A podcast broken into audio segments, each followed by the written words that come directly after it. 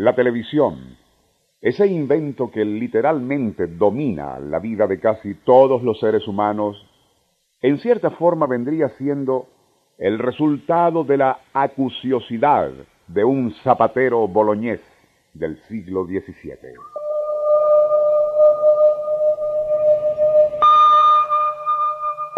Todo comenzó cierto día en que Vincenzo Cascariolo hacía una de las largas caminatas por los alrededores del Monte Paterno, cerca de Boloña, y descubrió unas curiosas piedras.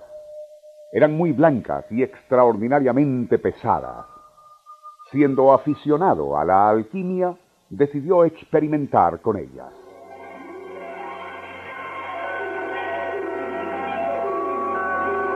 Nuestro insólito universo.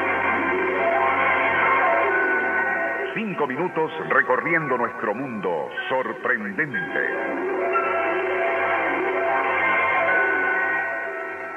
Ya en su laboratorio, procedió a pulverizar las piedras calentando al polvo resultante. Este, al enfriarse, resultó ser opaco, poroso y poco atractivo, así que lo dejó sobre la mesa. Aquella noche, Cascariolo por casualidad se había levantado a buscar un libro en su laboratorio, y fue entonces cuando notó algo insólito. De los terrones que había dejado en la mesa provenía una extraña luminosidad azul purpúrea. Pensando que la causa era que absorbían luz solar durante el día para luego emitirla durante la obscuridad, denominó a la materia lápiz solaris.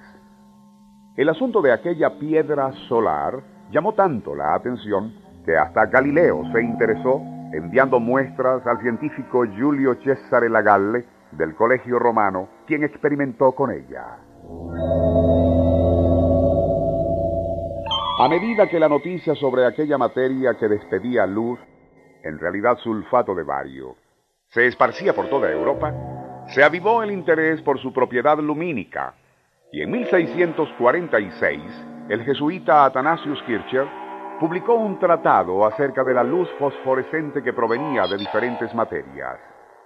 En particular llamaba la atención sobre una solución acuosa de intenso color azul iridiscente obtenida del extracto de una madera conocida como Lignum nephriticum.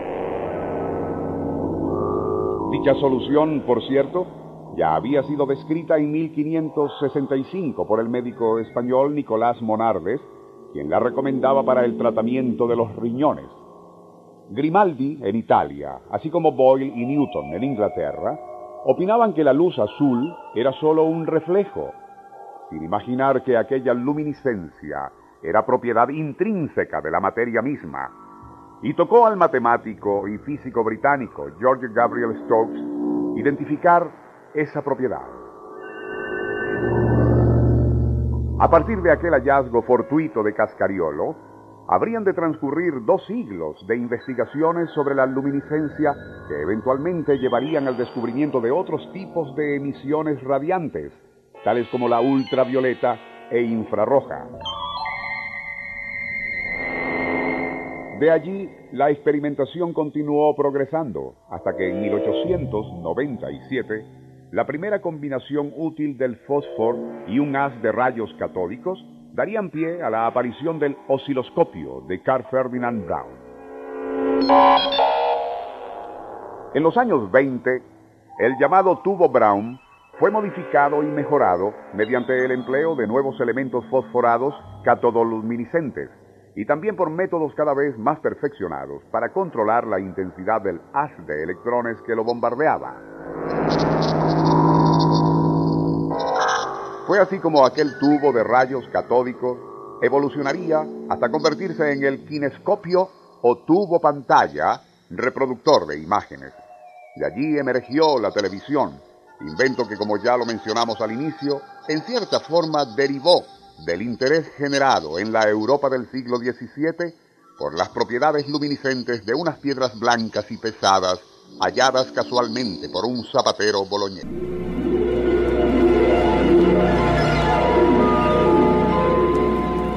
Nuestro insólito universo.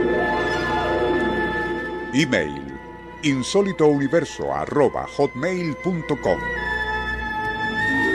Autor y productor Rafael Silva.